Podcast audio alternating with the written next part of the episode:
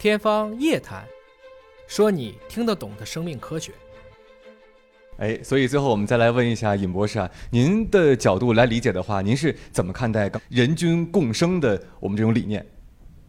对，这个地球上不能只有人类啊，啊，应该说微生物来到地球，我们现在已知的证据至少是三十八亿年，那当然还可能它之前还会演化，所以先有微生物，单细胞生物才逐渐的允许你产生了各种各样的多细胞生物，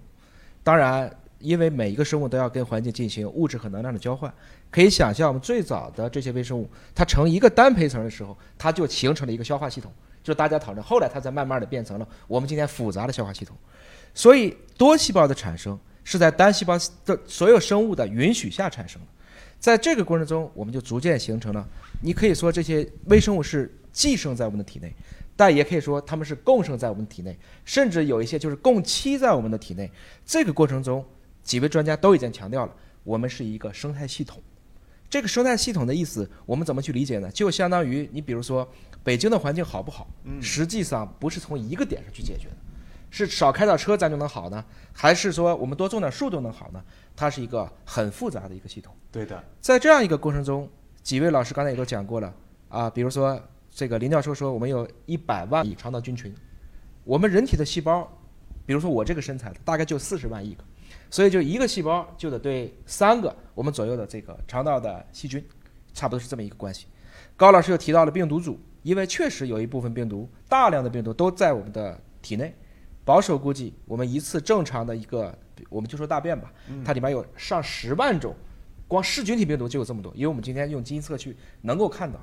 所以如此复杂的这样的一个群体，你会明白，我们人类在去研究自己身体内部的时候，不仅仅是我们基因说了算。还有这些细菌，还有这些病毒，还有这些真菌、寄生虫，它们共同作用了我们的免疫系统、我们的内分泌系统，甚至我们的神经系统，大家会形成一个互作。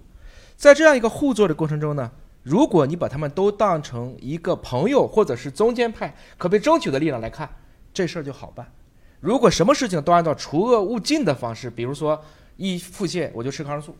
那可能。一次、两次、三次以后，你的肠道菌群就被相当于你老去轰炸它，它怎么可能有一个好的状态呢？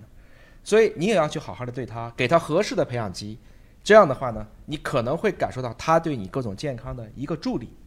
归根结底，人类所传递的不仅仅是血脉，也包括我们从上一代遗传下来的菌脉。比如说，人类顺产的过程中，其实通过的产道就会从妈妈那儿继承了很多的，特别像乳酸杆菌这样的一些益生菌。然后你再培养它，你在培养它的过程中，大家吃一样的饭，培养基趋同，肠道菌群趋同，你再给他讲一样的儿歌，所以它还有一个文脉的传承。这三十多亿年的这样的一个生命史来看呢，其实就是我们所有的单细胞生物、多细胞生物，甚至没有细胞结构的病毒，大家各美其美，美人之美，美美与共，天下大同的一个过程。哎呀，太好了，太好了，是这样的，就像您说的，我们这个三十多亿年来，我们传承的不仅是血脉，还有我们的军脉。